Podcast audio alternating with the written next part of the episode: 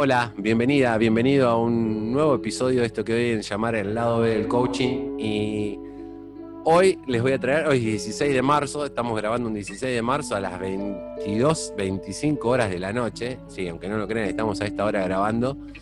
Pero creo que tiene que ver con la vida de este señor que les voy a presentar, porque la vida del artista tiene horarios desfasados y están acostumbrados a a trabajar a estas horas, si es que es trabajar y no es su pasión, yo creo que va más allá de eso, estar arriba de un escenario.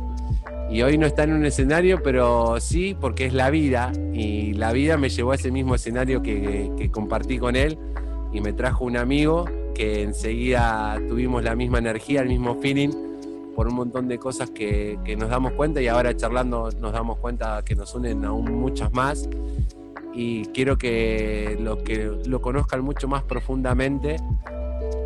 Él es actor, eh, es budista, no sé, pero son las cosas que más me importan, estas dos cosas que creo que, aparte de ser coach, obviamente, pero como saben acá no hablamos mucho de coaching, estamos en el lado B y quiero que, vean el lado B de, una gran persona, de un gran ser que, ilumina, súper divertido, súper apasionado en lo que hace y transmite esa emoción y esa pasión a, los que los ven, a los que los escuchan. Y quiero que conozcan a Darío Daro Acuña. Hola Daro, ¿cómo estás? Hola Jorge, muy bien, gracias. Qué lindas palabras, muchas gracias. No, por favor, es, es, lo que es, es lo que es. Así que bienvenido al lado B del coaching, gracias por prestarme tu tiempo para, para conocerte un poco más. Lo que hablábamos recién en off, ¿no? Para hacer, para hacer con el otro. Tal cual, tal cual es eso. Y compartir este momento. Porque, porque es eso, nos juntamos un. Para los que nos están escuchando, nos juntamos un rato antes, estuvimos charlando y es compartir. Así que ahora eh, los dejamos seguir compartiendo nuestra charla. Ah. ah, vamos ahí, me encantó, me encantó, me encantó. Daro, para, para empezar esto, contame un deseo para, para este 2021. Eh, para, para este año. Y em, que se termine esta, esta situación de pandemia, eh, que, puedan llegar las vacunas a todos. Para, no solo para volver a tener la libertad por ahí de no usar barbijo, poder caminar tranquilos por la calle, sino más que nada por la gente que se está muriendo. Eh, creo que ahí está el, el, real foco de atención. Es porque mm, eh, yo hoy estoy hablando con vos y no sé si el día de mañana, digamos, cómo puede reaccionar mi cuerpo ante el virus. Y no sé qué puede pasar, porque ahí ya entramos en otra incertidumbre totalmente distinta. Entonces, para que eh, no haya más muertos, realmente, ¿qué deseo? Es que haya la vacuna. Sí, y me banco 5 10 años de barbijo, ¿eh? pero, pero quiero la vacuna por eso, principalmente. ¿Qué te regaló este año? Ya que estamos en marzo, ya hace un año que estamos en esto y vamos a cambiarle la vuelta para no hacerlo tan eh, en, tono bajo, pero ¿qué te regaló este año? Este año, lo que va en estos tres meses y 16 días? No, no, eh, no, no. Me, refiero a este año de, justo ya que hablas de pandemia, te, agarro desde ahí. Este año de pandemia, de marzo a marzo que estamos acá. ¿Qué, te ah, regaló? Más interesante, más interesante la pregunta. Me regaló paciencia, me regaló eh, conocerme y me regaló la posibilidad de poder terminar este, dos carreras. Y y sí, y conocerme por sobre todo. Soy hiperactivo, entonces me gusta, me, gusta salir a las 7 de la mañana de mi casa y volver tarde. Eh, me gusta ir a trabajar, me gusta volver, encontrarme con amigos, me gusta mucho. Entonces eh, eh, la situación fue tan rara al principio que la negué rotundamente. Yo me iba de vacaciones el 21 de marzo y hasta creo que tres días antes yo seguía diciendo, no, pero yo me voy de vacaciones. O sea, muy negador y cuando empecé a transitar eh, lo que fue la pandemia, eh, aprendí la paciencia, aprendí eh, eso, por sobre todo, y a disfrutar, eso, eso también, a disfrutar y a, mm, aprender. Aprendí a cocinar, o sea, cocinaba, sí, mal, pero cocinaba. Ahora por ahí descubrí los condimentos, descubrí cómo hacer Eh, entonces, creo que eh, otra de las cosas que, que, que tuve en este año es un gran aprendizaje. Eh, sí, es eso, creo que lo resaltaría. Dentro de todo lo que te dije, agarraría el resaltador y, una de las cosas que pondría sí es aprendizaje. Paciencia y aprendizaje. Ya que, mencionaste que aprendiste a comer, contame cuál es tu comida preferida. Me gusta todo lo que tenga jamón y queso. Tarta de jamón y queso, sorrentinos de jamón y queso, sándwiches de jamón y queso. Creo que esa combinación es maravillosa. Después pastas. Eh, y si tienen albahaca y tomate y aceite de oliva, sí, ya está, ya soy feliz, no, no hay otra cosa. Hidrato. El hidrato creo que... El hidrato es lo que te mantiene activo. creo que sí. Eh, lo voy a relacionar también con, esto de que dijiste aprendizaje y de, cocinar. ¿Qué, despierta tu creatividad? Eh, las cosas más chiquitas. Eh, te doy un ejemplo.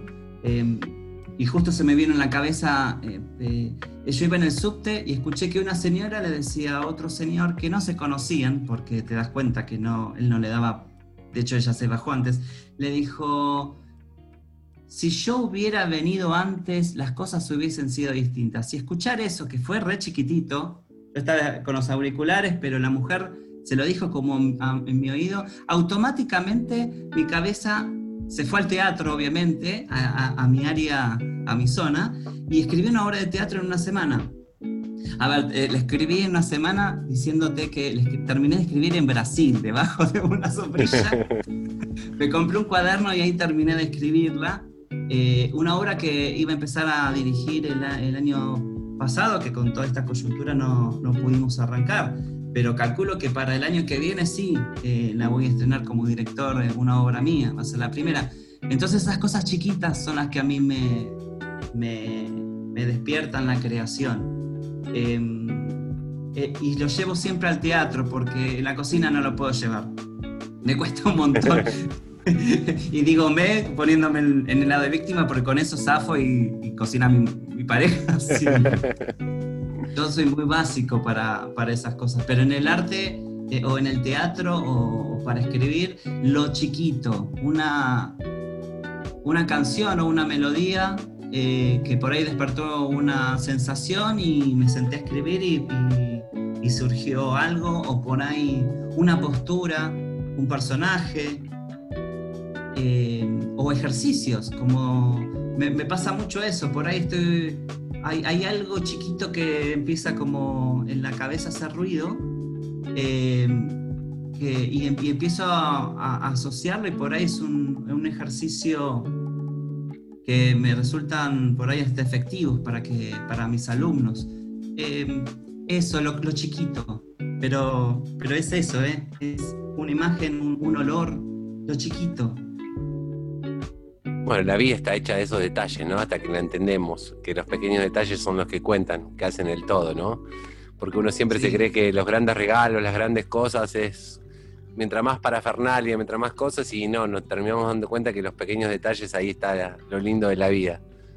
Yo estudiaba con una, una profesora de dramaturgia y le digo, tengo esta idea. Y me mandó a leer no sé cuántos libros. O sea, imagínate yo para para, una, para escribir algo de una semana a la otra tenía que leer tres libros para poder entender cómo era la época. Y, yo tenía la imagen en la cabeza. Y, tanta, tanto, tanta información me, eh, me incomodó. Entonces eh, opté por otros tipos de, metodología, pero eso chiquito, ¿y dónde te lleva? Y no sé dónde me lleva, pero empezás a meterte y empezás a escribir o actuar o decir un texto, lo que sea, y empieza y de pronto apareció algo que vos decís, epa, ¿y esto? Eh, la información empieza a bajar, empieza a tomar forma, tenemos la posibilidad de crearla, entonces yo lo utilizo mucho eso, eh, de crear, de moldear, de la ropa. Por ahí un, eh, un pantalón, un par de zapatillas me condicionan en un, en un personaje. Y está bárbaro. Y mira qué simple. O ponerme una peluca. Eh, el personaje que estoy haciendo ahora cambia mucho mi físico. Yo el, otro día, yo el otro día dije, ¿qué pasó? ¿Le creció de golpe el pelo a Daro? Vi una foto en Facebook publicada y digo, ¿qué pasó? ¿Le creció de golpe el pelo a Daro? Con el sombrero y veía no. pelo ahí abajo. no, ¿qué, pasó? ¿Cómo? Entonces eso ya, y, me permite crear. Y, me encanta, y es chiquito. No es anotarme en una planilla, todo. No, no, aparece y aparece. ¿Estás con la movilidad y con todo eso? ¿Haces algún deporte? Estaba haciendo natación eh, y dejé porque me entraba mucha agua en el oído. ¿Probaste con los tapones? No. No, no porque me, molestaban. Entonces, bueno, estoy todavía con el otorrino para, con, los estudios para que me vea bien el oído y poder volver. Que la natación es algo que el agua es. Eh, me encanta meterme en el agua, es placentero, es. no, no, es rara la sensación, porque por ahí te metes al agua a nadar o por, algo en especial, pero yo soy de los que se meten y quedan abajo y quedan abajo, y que, que el cuerpo esté levitando adentro del agua, para graficarlo de alguna forma. Esa sensación de como volver al... A la eh, a la placenta me había dicho este, una vez una, una compañera de la pileta que era psicóloga, dije, bienvenido sea, bienvenido sea, es re placentero, ¿no? No, no le pongo la cabeza a lo que me da placer, es. Es. Es. Ah, eh, recomendación alcohol boricado para los oídos. ¿Para los oídos? Sí. Ah. Cuando te metes al agua, alcohol boricado, tuve una, allá hace mucho tiempo, tuve una novia que era guardavida y fue el gran dato en alcohol boricado, gotitas de alcohol boricado en, los oídos. vamos, A hacer un, vamos a hacer un salto cuántico así y Dale. vamos a... A ver, me gustaría trasladarte a... Porque no te pregunté, la verdad que no, no, esta era una de las preguntas principales que siempre hacía y ahora derivamos en otra, pero está bueno que surja ahora. ¿Cómo está compuesta tu familia? Mi familia está compuesta por mi pareja, por Lucas, y por mi perra Carola. Esa es mi familia. Después, bueno, están mis padres, mis hermanos, mi suegra, mis cuñados, pero mi familia con quien yo vivo y donde yo proyecto y creo mi mundo es con Lucas. Hace ya casi nueve años. Sí. ¿Tenés algún recuerdo? Te llevo a la infancia. ¿Tenés algún recuerdo que traigas algún recuerdo lindo de la infancia? Tengo un montón, un montón. Tengo eh, uno que, como yo te decía hace un rato, ¿no? yo me baso mucho en el cuerpo y en lo que siento. Tengo el recuerdo de la mano de mi abuelo cuando me iba a buscar al jardín. Eh, tengo ese recuerdo en la palma de la mano todavía y me encanta recordarlo. Eh, o el olor de su boina que la tengo guardada y de momentos de jugar con mis hermanos eh, a Brigada A, eh, por ejemplo. Sí, ya dije, tengo. Sí, ¿Qué hacías? ¿De qué hacías? ¿De Fast, de Murdoch, de Mr. T, de Aníbal? Eh, nos turnábamos. Porque competíamos y nos peleábamos todo el tiempo. Entonces me acuerdo que una vez mi mamá y, la mamá de Maxi, que era la vecina con quien jugaba, dije, dijo, túrnense. Un día que haga uno, otro día que haga otro. Entonces nos organizamos y, y me acuerdo que sí, que, aparte era muy gracioso porque por ahí teníamos cadenitas. Entonces, el que no quería, quería seguir jugando un poco más a Mario Baracu, no te daba las cadenitas. y después sí, teníamos como una, eh, un acoplado, entonces era el camión, eh, y saltábamos de ahí, y llegar sucios. Ay, qué lindo. Eh, de acuerdo a eso, porque era, era parte de una fantasía. y que la revivíamos. Y era eh, es, re placentero. Tengo ese recuerdo también que es muy lindo y después, bueno, eh, otros más, pero esos son dos que tengo muy, muy guardados. Muy presentes. Sí. ¿Cuál es tu momento del día? Mi momento de día eh, a la mañana, tengo más luces. Estoy más despierto, tengo más luces a la mañana. Sí, para trabajar, eh, la mañana para mí es la, mejor época, lo mejor. Para crear y demás, dame la tarde y noche que sí, yo podría eh, a veces cuando me pongo a crear o a ensayar no tengo horario. No puedo volver a las 2 de la mañana, a las 3. Y cuando trabajaba de noche, que durante muchos años trabajé a la madrugada haciendo shows, eh, y por ahí nos poníamos a ensayar a las 9, 10 y después teníamos función a las 12, 1 o 2 de la mañana, dependía qué íbamos a hacer. Sí, había mucha noche. Y, y éramos recreativos, recreativos. Porque creo que también nos, eh, una de las cosas que decíamos después en los desayunos a la mañana, eran como tomar el café con leche y me voy a dormir, em, lo, que, lo que decíamos era que el silencio de la, de la noche en la cabeza tenía como más espacio. Al no haber tanta gente en la calle, tanto ruido, la cabeza había como mucho más espacio. Entonces, eh, teníamos como esa analogía, el, que la calle esté vacía, en nuestra cabeza se creaba de ideas y hacíamos cosas muy raras, muy bizarras, muy divertidas. Eh, muy, muy lado B, me gusta. Sí, tal cual. Eh, para trabajar a la mañana, para crear a la tarde-noche, sí comería y me iría a dormir una siesta si lo tuviera incorporado en mi vida. Pero cuando sí, cuando puedo a veces lo, lo, intento dormir una siestita y después ya con toda la energía para la tarde. Siempre pregunto eh, cuál es tu película favorita, como vos lo voy a hacer porque también te gusta mucho el cine, pero primero te voy a preguntar cuál, cuál es tu obra preferida.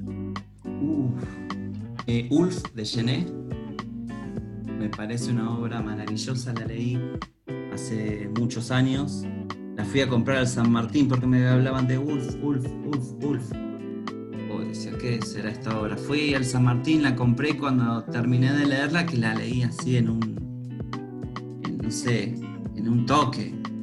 Eh, esta, era tan clara y tan potente la historia y las acciones tan marcadas que me quedé y dije, esta obra la voy a hacer cuando tenga, cuando sea grande, porque Ulf trata de, de dos personas ancianas, artistas, que quedaron en la calle, esperando a que llegue un hijo.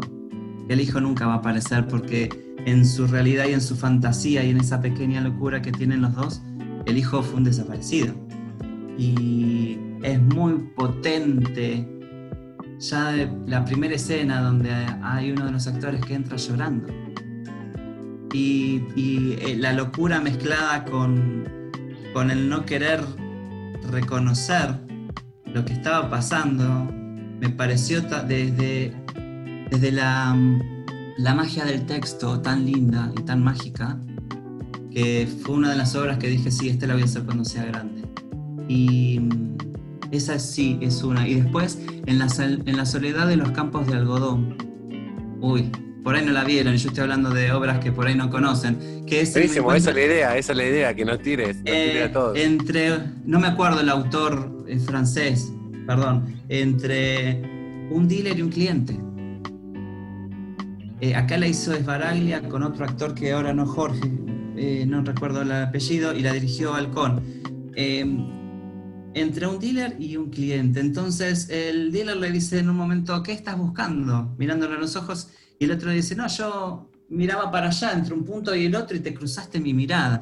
Cosas muy, muy chiquitas, y ese es de puro texto muy, muy interesante, porque cuando hablamos de dealer generalmente lo asociamos a la droga, pero en realidad es una persona que estaba enfrente de otra donde uno necesitaba algo y, el otro lo podía tener.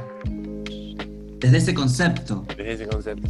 Es así, son dos obras que me gustaría mucho hacer. Y El Equilibrista. Sí, la vi me pareció fantástica.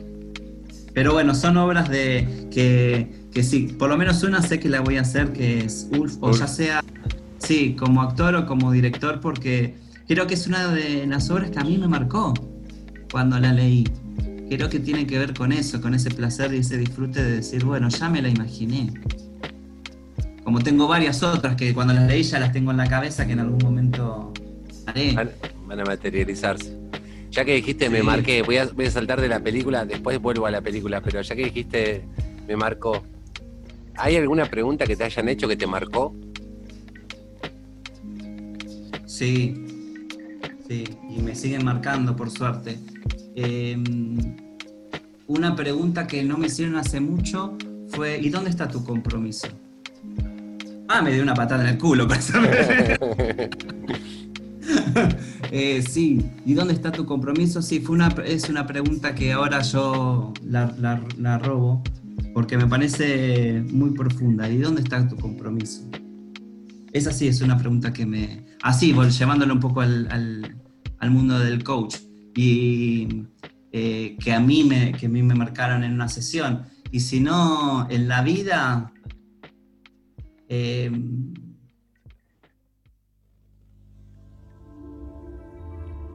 Sí, hubo una pregunta que me hizo una vez eh, eh, Lucas, mi novio, eh, que, me pareció tan... que me preguntó a los meses de habernos conocido si quería ser su novio. y me pareció tan... es impresionante lo... porque dos, somos dos hombres grandes y va grandes, digamos, no somos dos adolescentes o dos nenes que se dicen, ¿querés ser mi novio no? Y yo lo miré como dije, bueno, pensé que ya teníamos algo, viste, ya iba el reclamo. Pero me miró y me dijo, no, sí, quiero, y, me desarmó. Y ahí creo que fue cuando dije, sí, por acá. Es como que te llevó a la inocencia de lo que teníamos en, aquellos años de chico, ¿no? Sí, sí, sí, sí, me llevó esto del permiso fue todo, fue un cuidado, fue un proyecto, fueron muchas cosas tan chiquitas que sí, esa pregunta en, lo personal me marcó. Sí, y es hermosa. ¿A quién admiras? Eh, me admiro a mí.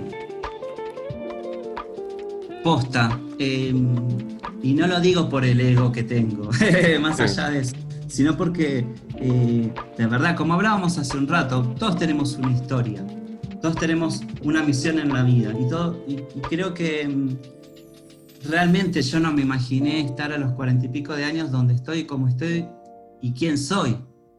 Entonces realmente si yo me dejo bajonearme porque elijo pensar, eh, elijo mis pensamientos, entonces por momentos sí elijo transitar desde otros lugares, momentos, Em, y, automáticamente me miro hace 15, 20 o no hace mucho, hace 15 años, 10 años atrás, y digo, ah, ¿qué tengo que pensar en un superhéroe? ¿Qué tengo que, digamos, eh, tengo la fuerza? Entonces realmente eh, me admiro en eso. Eh, me tomo como ejemplo cuando siento que no puedo, digo, no, no puedo, no sé qué ya cuando lo llevo al lado personal y digo, bueno, y la energía la busco en eso. Y sí, sonará o no, por ahí es un juicio mío, o es un juicio mío. Pero realmente sí, me admiro. ¿Qué te debes? Me veo la fuerza que tengo. No, no, ¿qué, te debes? Ah, ¿qué me debo? Uy, qué sordo que estoy, perdón. ¿Qué me debo? Eh, me debo seguir haciendo las cosas que eh, elijo hacer. Porque todavía yo me eh, pospuse muchas cosas personales para, hacer, para trabajar, para una cuestión por ahí de guita. Y, y yo siempre tenía un refrán que decía, bueno, cuando cuando no esté laburando, cuando me jubile, cuando... Y ahí fui pasando un montón de cosas que ahora estoy haciendo. Entonces todavía me debo esa lista. Que siga achicándose esa lista. Que se va achicando. Porque hoy por hoy hago lo que, lo que deseo. Si no, no lo hago. O ya, es que ya me pasa de que si hago algo que no me gusta, lo, hago con desgano. Y me doy cuenta y, no, y, aprendí a decir, mira, hasta acá llegué. O hasta acá pude. O hasta acá punto.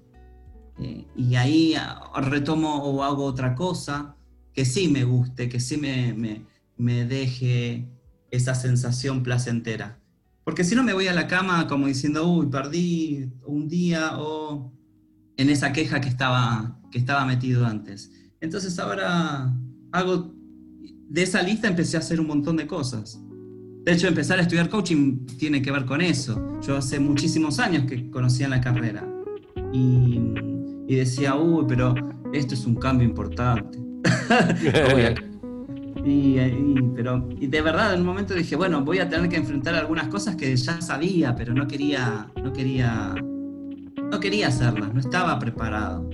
Eh, y cuando me puse a estudiar, bueno, ya estaba recontra, ya decidido y por distintas situaciones tardé en arrancar. Las situaciones tienen que ver con un accidente donde estuve un año eh, en, casa haciendo reposo con tres operaciones, fue un año y al otro año porque, bueno, no me anoté. Entre tantas posibilidades, esta escuela, mi, obsesión hizo que, eh, sí, mi obsesión, yo lo hice en realidad, de empezar este, a, mirar y bueno, que se me haya pasado eh, la fecha de inscripción donde yo quería.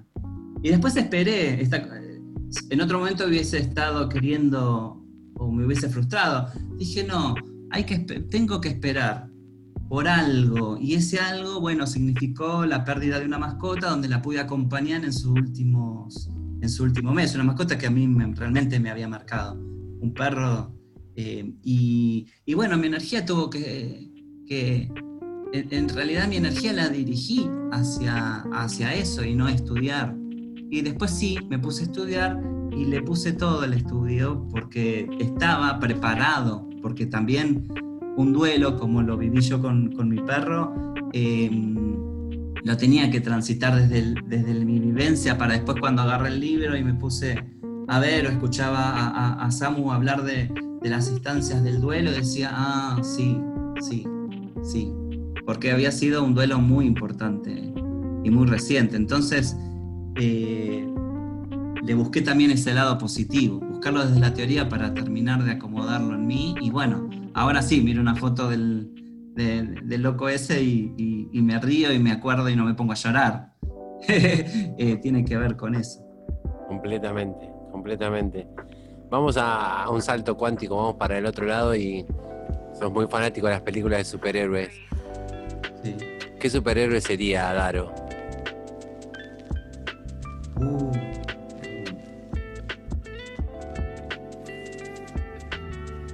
Eh, yo creo que sería un.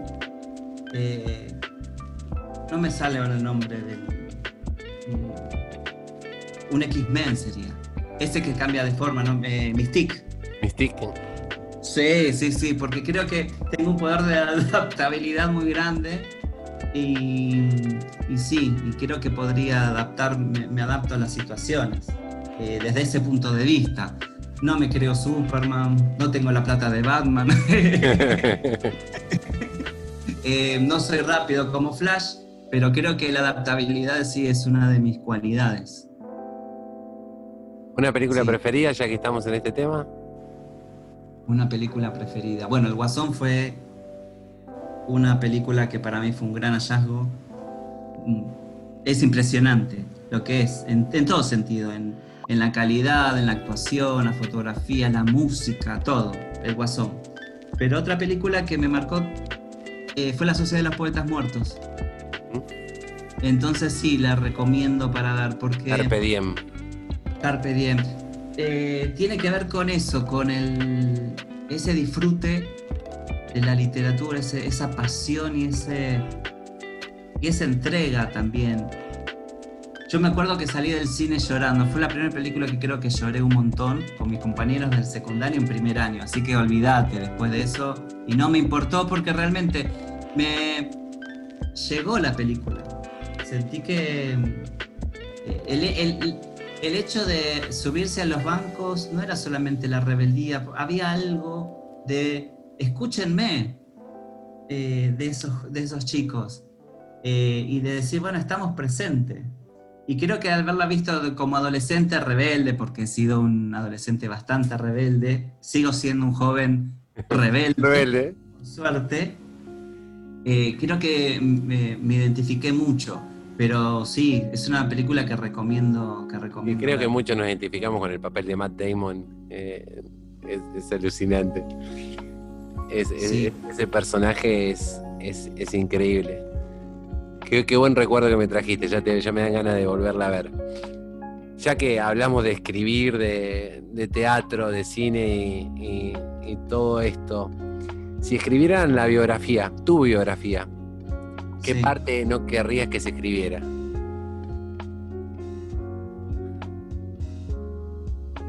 Mm, mm, qué buena pregunta. ¿Qué parte no me gustaría?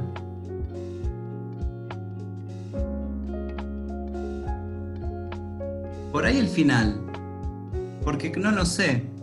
Entonces, pero después hasta las partes más oscuras eh, que he tenido, me gustaría que, estén, porque son parte de quien soy. Y sí, todo pondría, todo pondría. No me daría vergüenza absolutamente nada, no ocultaría nada, que pongan absolutamente todo. Pero el final no, porque no lo sé. Y, me gustaría que sea un final también como abierto para que la gente pueda, para que pueda leer y pueda entenderme quién es este personaje, llevándolo al libro, ¿no? O quién es Darío. Eh, y que, también puedan construir con toda la vivencia que he tenido, con todo, lo bueno, lo malo, la incertidumbre, los miedos, con todas las situaciones, con toda la experiencia, las cosas bizarras que he vivido, con toda, vuelvo a repetir, hasta las miserias, con todo. Porque me parece que sí, que si no estamos, si no sería, ah, lo voy a llevar muy al extremo, ¿no? El principito. claro, si remarco, eh, no, que sea, que sea lo real, que sea todo. Todo. Daro, ¿un libro de cabecera que me recomiendes o que nos recomiendes? Hay un libro que estoy tratando de conseguir que se llama Develando los misterios de la vida y la muerte de Daisaku Ikeda. Un libro que leí hace unos años, me, me pareció muy interesante, es un libro que habla sobre el budismo, pero desde un punto de vista está la teoría y, la, y, lo, y, lo, que es la práctica, ¿no? y lo que es en sí la cotidianeidad de las cosas está explicado de una forma tan interesante desde toda la teoría budista llevado a un libro para entender de que uno es el creador y el y el y en quien forja uno su propia vida porque el budismo con el budismo decimos que es causa y efecto simultáneamente todo el tiempo. Pero está tan claro explicado ahí que no es un libro tampoco de teoría ni es una novela, es un libro donde después de leerlo decís, ah, bien, entonces me conviene hacerme cargo de mi vida. Tiene que ver con eso. Eh, es, por eso lo recomiendo. Y después, otros libros, eh, recomendaría Misery de Stephen King. Me pareció. Vi la película, leí el libro y vi la obra de teatro. Y creo que la obra de teatro la vi cuatro o cinco veces. creo que, que hay e, e, esa imagen de. No me sale el nombre ahora de la actriz vos podés creer. Eh, Lo tenía, tengo la imagen de ella y todo, pero eh, ya va a salir con Kate, no, sí. No, uh, bueno, olvídate. Ya va, a, salir. Pero cuando le da el mazazo a los pies del chabón. Yo la vi en teatro con Alicia Bruso y con eh, Bebam. Y esa escena te aseguro que fue mejor que la película y la vi varias veces. en el libro, bueno, es maravilloso porque uno se crea su propia, con su propia imaginación, se requiere absolutamente todo, pero está escrito tan detallado, tan, tan minucioso. Y en el teatro era también muy, muy, muy bueno. Bueno, yo con la película me gustó, pero me quedé medio defraudado con el final. Reconozco que ahí está ahí está tenida con, algo que no me gustó, por eso resalto lo del teatro. Son, son muy pocos los, las películas que digamos que van fielmente cuando están basadas en algún libro o algo, son muy pocas las que lo respetan tan fielmente, ¿no? Siempre hay una, una vuelta de tuerca. Por lo menos para los que nos gusta leer los libros y después ver la película es... Te decís a... Ah, te deja una sensación muy... amar me pasó lo mismo. Dije, ay, pero ah, bueno, ok, mm, bueno. no, por ahí está Julia. Ahí, lo, suplieron, para mí lo suplieron con Julia. Pero bueno. con Julia Roberto, como le decimos acá. con Julia eh, Roberto. ¿Sabés con qué otra me pasó lo mismo con Harry Potter? Eh, los libros fueron superiores, superiores, superiores, y a, la, a las películas y las historias de los personajes eran más ricas las, las, escenas, digamos. Eh, eran más lindas descriptas en el libro que en, en la película. Igual nada, a, hacer esa película me saco el sombrero, ¿no? Porque impresionante, le estoy criticando de, de, hincha pelota. Claro, ¿qué, nomás. ¿qué te enoja? Eh, me enoja. Eh, cuando tengo hambre me pongo de muy mal humor. Hambre y sueño, no soy un buen amigo, no soy un buen novio, no soy bueno. Eh, eso me enoja. y si no, que me cambien los planes a último momento. Pero último momento onda... Estoy a la tarde que ya, viste, te estás imaginando, no sé, voy a ir a bailar, voy a ir a comer, voy a ir, después te dicen, no, mira, yo, uh, eso ya me, me pone de mal humor. Porque yo me predispongo para.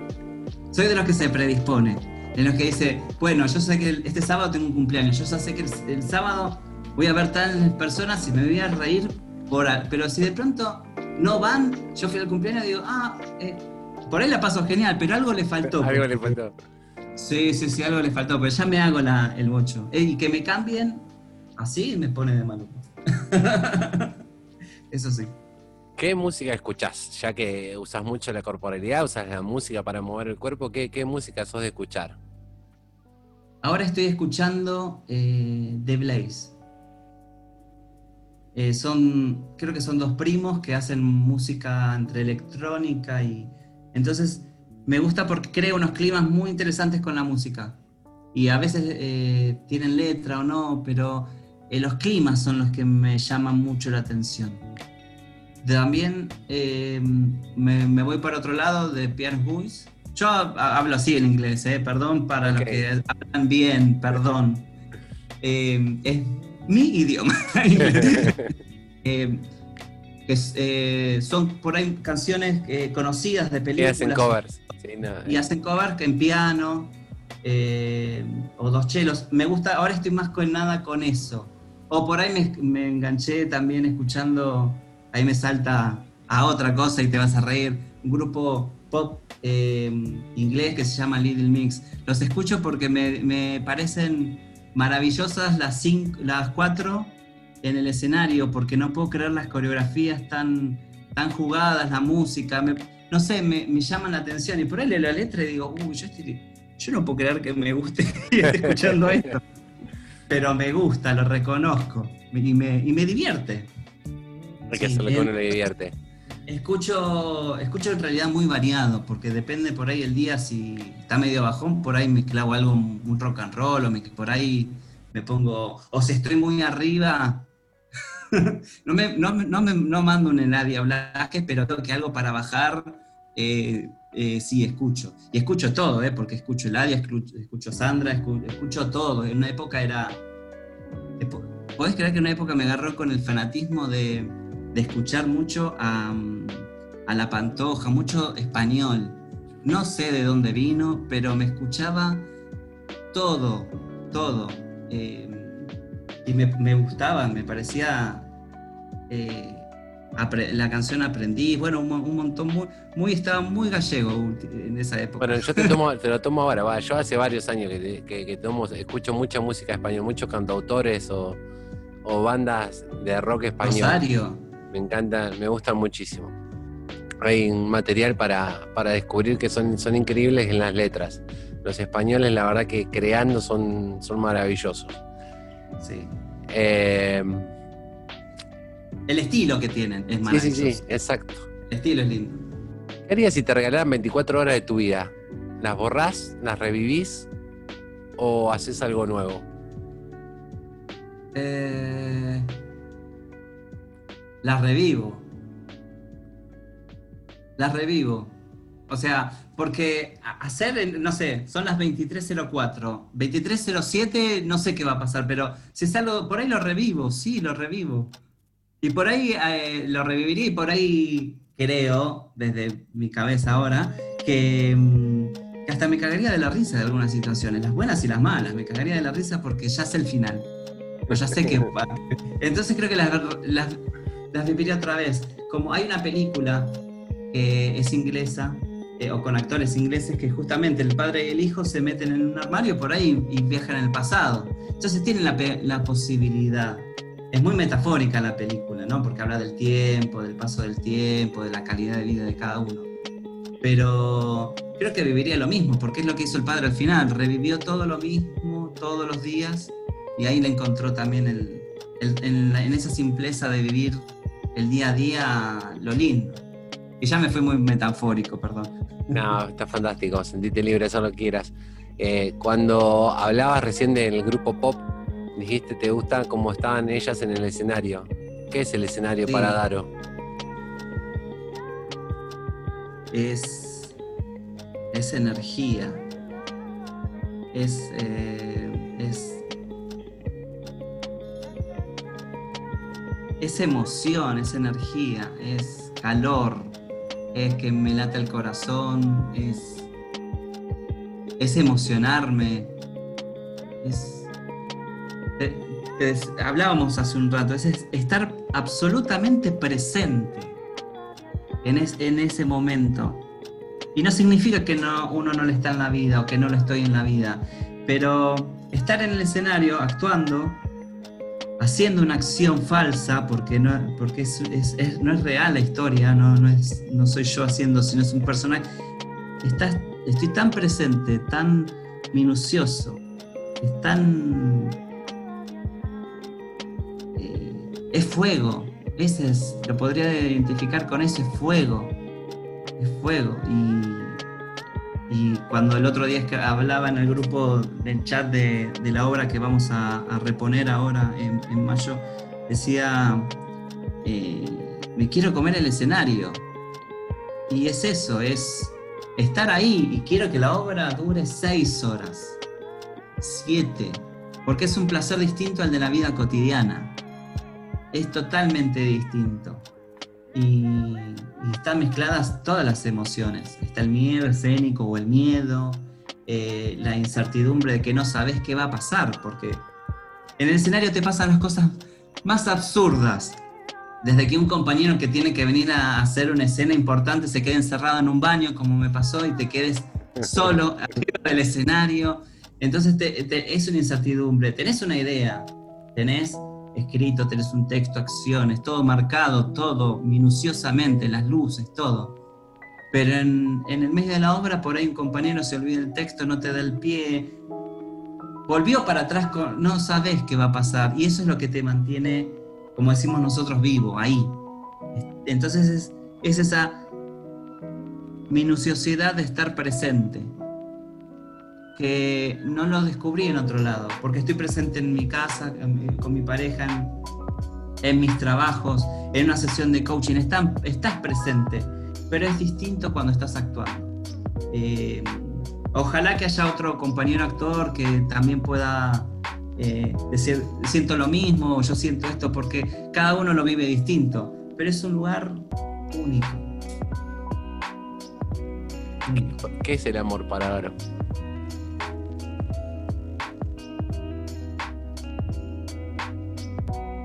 El amor es cuidado, el amor es, protección, es,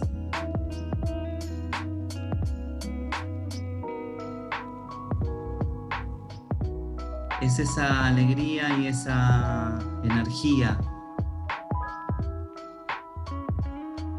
Eh, eso es para mí el amor. Ya sea con mi pareja, ya sea con mis sobrinos cuando vienen a, llevarme, me dicen tío, tío, y me llevan. Es, eh, es mirar por ahí a mis viejos a la distancia y no poder abrazarlos, pero la mirada es amor. Y, me, da, eh, me da energía. Mm. Es eso, sí, es eso. ¿Qué le preguntaría Darío Acuña Coach a Darío Acuña Coachy? Uh, ya sé. Ah, ¿Qué quieres trabajar hoy? Esa sería, sería, una pregunta. Sí, ¿qué quieres trabajar hoy? ¿O qué quieres trabajar en esta etapa de tu vida? esa sería la primera pregunta que, le haría Darío Coach a, Darío Coaching. Y no por lineamiento, sino porque, a ver, abramos otra puerta en tu vida y qué, qué, algo nuevo vas a aprender, qué algo nuevo, qué hay detrás de, eso. Por ejemplo, utilizando esa metáfora, ¿no? Pero sí, esa es, esa es la pregunta que me haría hoy. ¿Tenés algún mantra personal? ¿Alguna, ya que hablamos de budismo y demás, ¿tenés algún mantra?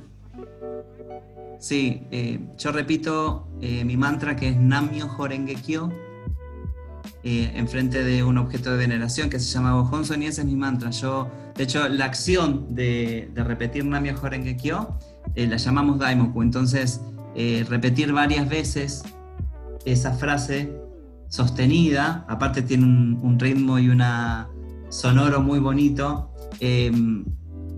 hace que yo pueda, aparte de transformar mi karma, encontrarme conmigo mismo.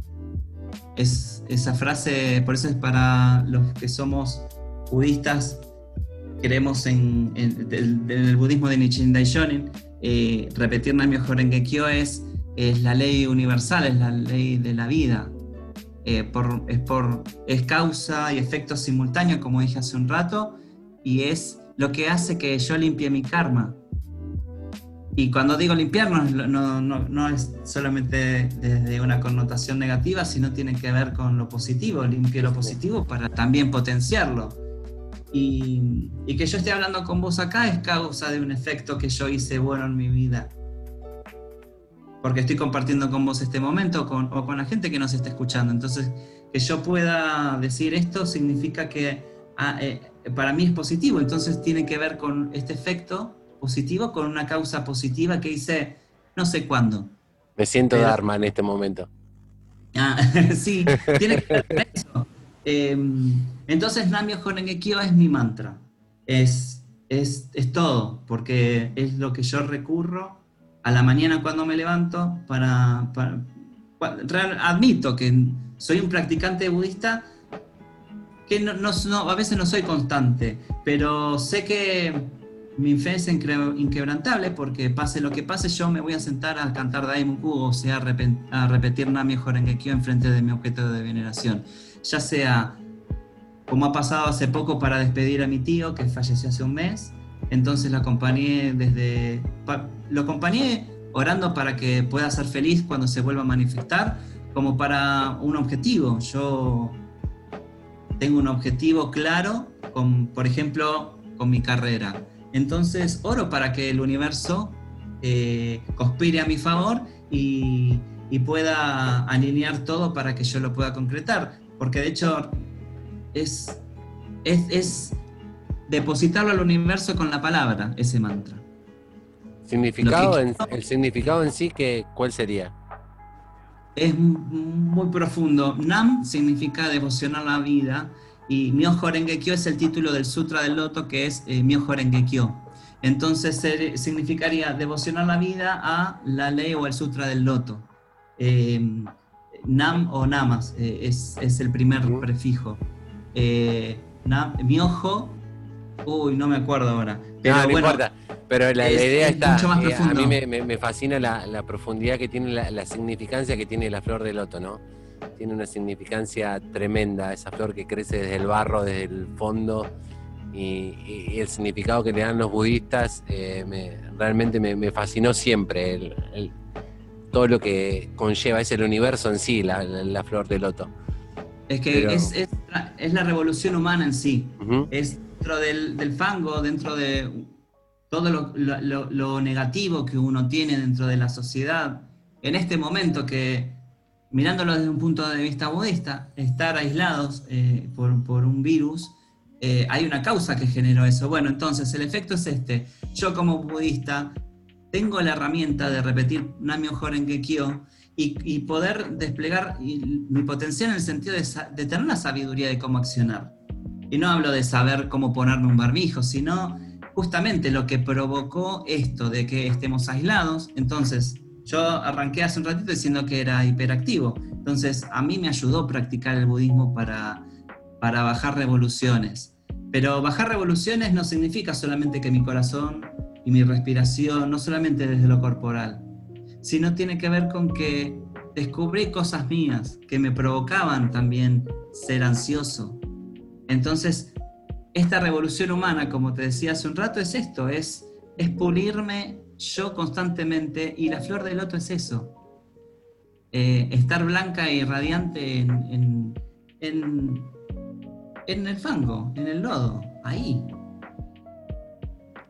¿Qué legado te gustaría dejar? Eh, que vivamos el momento. Eso me gustaría que, eh, que, estemos presentes y disfrutemos el momento. Que es algo que sigo trabajando yo. Entonces, como lo quiero terminar de hacer propio, me gustaría, porque lo entiendo desde un montón de lugares, pero a veces me pasa de que no estoy presente, o por ahí estoy en una conversación y mi cabeza se fue. eso, porque, porque entiendo la, lo importante que es estar presente. Eh, y trato de, y creo que en los últimos años he cambiado muchísimo y me ha cambiado mi calidad de vida estar presente. Entonces creo que esa fue una de las cosas que me gustaría que, sea un legado, sí. Pues estar presente te a esto, a disfrutarlo, el momento. Daro, muchas gracias. A vos, muchas gracias. La verdad que hermosa charla y quedan muchas preguntas para hacer, pero que podemos hacer siempre, digo, una segunda parte. Eh, cada vez descubro más cosas, ¿no? Y uno va aprendiendo mucho de, cada una de las personas con las que con las que charlo. No me gusta decir la entrevista, pues esto es una, charla grabada. Pero me, encanta eso, ¿no? Que uno va aprendiendo y va tomando de cada uno un montón de, cosas que, a uno lo, llenan y, sinceramente te, agradezco por, por tu esa cosa de como decís, te admiro en este caso, te admiro a, vos también por, por cómo sos, por cómo te hablas, cómo, cómo pronunciás y cómo te, te mostrás. Así que en serio muchas gracias por estar en, el lado del coaching. A vos gracias por la invitación y por la charla, hermosa charla, gracias. Y antes de irnos te, te pido, siempre les pido que nos dejen una, una frase de regalo que, la que se te venga ahora a la mente, como para que, ay, que sea en el aquí y ahora. Sí, tengo una frase de Daisaku Ikeda, que es la que me acompaña hace veintipico de años, que sufre lo que tenga que sufrir, goce, que, goce lo que tenga que gozar, pero siga invocando Namio Horengekyo, pase lo que pase. Gracias una, gracias una vez más. Y gracias a todos los que están del otro lado, gracias por escucharnos. Gracias por estar una vez más en, esto que es el lado B del coaching. Les mando un abrazo enorme y nos vemos, como siempre digo, y nos escuchamos en el próximo episodio. Un abrazo para todos.